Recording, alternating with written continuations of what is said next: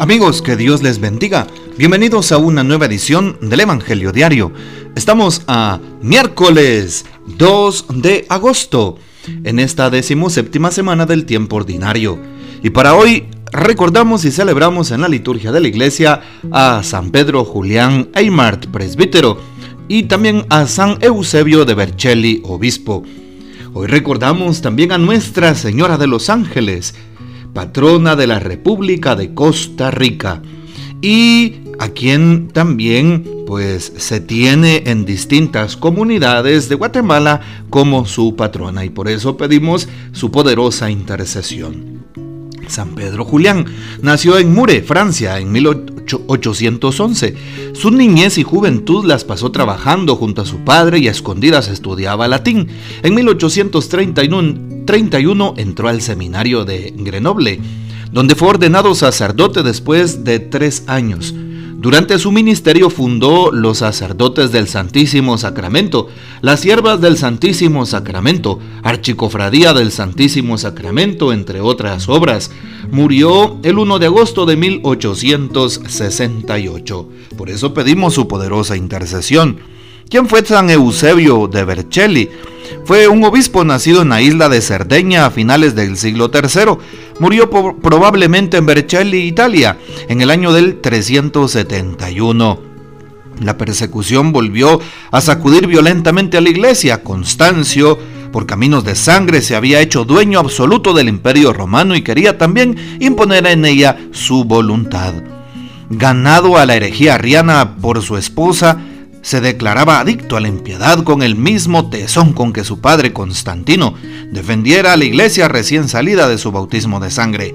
Eusebio de Vercelli es sin duda una de las más brillantes figuras del orden episcopal y ha pasado a la historia como uno de los más celosos y fuertes defensores de la fe católica contra la violencia impetuosa de la primera gran herejía que conoció la iglesia, es decir, el arrianismo, que negaba la divinidad de Jesucristo. Este hombre santo era dotado de vivo ingenio y generoso y noble corazón. Residía en Roma ejerciendo su ministerio, respetado y venerado por todos, y pues defendió la fe católica contra los arrianos. Incluso en, un, en uno de los eh, concilios de la iglesia, en donde por el mismo Constancio fue desterrado puesto que se opuso a todo lo que eh, se manifestaba en Milán, sobre todo a finales del 355 que fue convocado por el emperador ese, ese pues sínodo. Así que después volvió a regresar a su patria porque fue desterrado y regresó precisamente a Vercelli, en donde pues se venera actualmente y murió en ese lugar defendiendo la fe en Cristo Jesús, verdadero Dios y verdadero hombre. Pidamos pues la poderosa intercesión de San Eusebio de Vercelli, obispo. Para hoy tomamos el texto bíblico del Evangelio según San Mateo capítulo 13, versículos del 44 al 46. En aquel tiempo Jesús dijo a la multitud, el reino de los cielos se parece a un tesoro escondido en un campo el que lo encuentra lo vuelve a esconder y lleno de alegría va y vende cuanto tiene y compra aquel campo. El reino de los cielos se parece también a un comerciante en perlas finas que, al encontrar una perla muy valiosa, va y vende cuanto tiene y la compra. Palabra del Señor, gloria a ti, Señor Jesús la importancia que tiene hoy descubrir precisamente el tesoro escondido, aquella perla valiosa de las cuales nos habla el Evangelio. Dos parábolas muy importantes que nos llevan al mismo fin.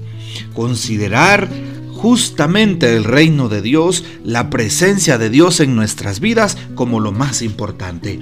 Hoy podemos encontrarnos con la primera lectura, el libro del Éxodo capítulo 34, 29 al 35, en donde Moisés baja del monte Sinaí con las tablas de la alianza llama la atención porque tenía el rostro resplandeciente. Siempre que Moisés hablaba con Dios, su rostro resplandecía de tal manera que Aarón y todos los hijos de Israel al verlo, pues sentían miedo de acercarse. Pero Moisés los llamaba y les explicaba el mensaje que el Señor tenía para el pueblo. Esa transfiguración, por así decirlo, que tenía Moisés cuando miraba y hablaba con el Señor. Es lo mismo que le pasa a un cristiano cuando hablamos con el Señor, cuando vamos a la oración, cuando asistimos a la Eucaristía, cuando recibimos la confesión, cuando vamos a los sacramentos, cuando tú y yo participamos activamente en la misa dominical o incluso diariamente. Lo más importante e increíble sería participar diariamente de la Santa Eucaristía. O cuando vas a la adoración eucarística, te encuentras cara a cara con Jesús nuestro rostro resplandece sin darnos cuenta. Tenemos una manera de expresar esa, esa bondad de Dios, esa, esa alegría de Dios, esa forma de mostrar que Cristo está vivo y está entre nosotros. Y por eso le damos infinitas gracias a Dios porque Él no nos desampara. Hoy entonces, qué hermoso saber que nuestro rostro, nuestro rostro puede resplandecer delante de los demás con un testimonio que eh, marca la vida del prójimo. Qué lindo que los demás digan, yo me acerqué a la iglesia por aquel hermano, por su testimonio, por su forma de predicar, porque se notaba la gracia de Dios, porque miraba esa humildad, porque esa sonrisa reflejaba el encuentro con Cristo, porque esa actitud me motivaba a acercarme a la iglesia, porque tenía ese hermano, esa hermana una fe inquebrantable y eso me animó para poder responderle también a Dios. Y de tantas maneras y con cuantas frases podemos escuchar testimonios de personas que han conocido a Cristo, como aquel pueblo miraba en Moisés el rostro resplandeciente de Dios, así lo hacen con nosotros. Qué lindo que lo hagan. Y no qué complicado que cuando nos vean o piensen en nosotros, piensen en el mal, piensen en la prueba, piensen en la caída, piensen en aquella persona que los ha rechazado, que los ha insultado, que los ha que les ha puesto un muro, una piedra de tropiezo y que les ha llevado al pecado. Qué difícil que alguien más se ponga a pensar en eso. Eso nos debe de robar la paz, eso nos debe de cuestionar.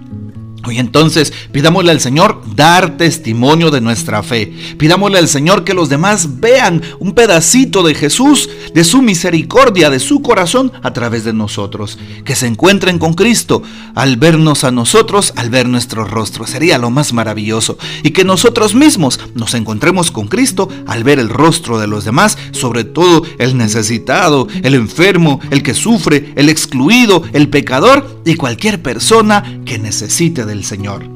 Hoy también nos encontramos, decíamos, con esas dos parábolas, la parábola del tesoro escondido y la parábola de la perna, de la perla valiosa. Sí, al final, la persona que encuentra el tesoro vende cuanto tiene por comprar aquel campo en donde se encuentra escondido el tesoro. La persona que sabe de perlas va y vende cuanto tiene para comprar aquella perla valiosa. ¿Qué estamos haciendo por seguir al Señor? Muy pocas veces valoramos el reino. Cuán pocas veces valoramos nuestra fe. Cuán pocas veces valoramos la palabra. Cuán pocas veces valoramos la Santa Eucaristía, valoramos los sacramentos, valoramos lo que el Señor nos ofrece. Nos ofrece una vida digna, una vida plena, una vida auténtica. Muchas veces nos quedamos con los ojos cegados, con un velo en la vista, porque no valoramos el don de Dios, no valoramos la alegría de sentirnos cercanos, la alegría de la conversión, la alegría de la misericordia de Dios, la alegría del amor, la alegría del perdón de nuestros pecados. Muchas veces nos quedamos en el confort que nos ofrece el mundo de hoy, en el confort que nos ofrece la oscuridad y el pecado. Así es, y no nos damos cuenta de lo que vale realmente estar cerquita de Dios y de su corazón. El Señor nos invita a valorarlo. Aquel que encuentra al Señor lo debería de dejar todo. ¿Y qué nos aleja de Dios? Nos alejan de Dios algunas personas. Nos alejan de Dios las malas amistades. Nos alejan de Dios incluso eh, relaciones tóxicas, relaciones eh, que, no son, que no son auténticas, relaciones que incluso son de infidelidad. Nos, nos alejan de Dios también los vicios, las drogas, el alcohol, la prostitución, la pornografía y tantas maneras que el mal tiene para alejarnos. Y todo eso no nos ayuda a valorar el don de Dios. Cuando estamos anclados, cuando estamos atrapados, cuando estamos encadenados por el mal, no valoramos a Dios. Tenemos como un velo. Aquella persona, por ejemplo, que es alcohólica y no reconoce su pecado, nunca podrá cambiar. Cuando aquella persona reconozca que tiene una enfermedad, que tiene una falta, que tiene un mal en su corazón, en su cuerpo, y la disposición para querer cambiar, ahí pues se ha encontrado con Dios porque ha abierto su corazón. Aprendamos también nosotros a abrirle el corazón a Dios para vivir con alegría en la familia, para vivir un auténtico matrimonio, para vivir como un fiel cristiano, para vivir con fidelidad a Dios en mi vida vocacional cualquiera que sea desde la vida consagrada, sacerdotal, a la vida laica, a la vida matrimonial y cualquier estilo de vida. Bueno, que respondamos a Dios con esa con esa firmeza, con esa autenticidad, con esa generosidad, con ese amor que Él nos pide. Que el Señor nos bendiga, que María Santísima nos guarde y que gocemos de la fiel custodia de San José. Y la bendición de Dios Todopoderoso, Padre, Hijo y Espíritu Santo descenda sobre ustedes y permanezca para siempre. Amén. Comparte este audio y hasta mañana.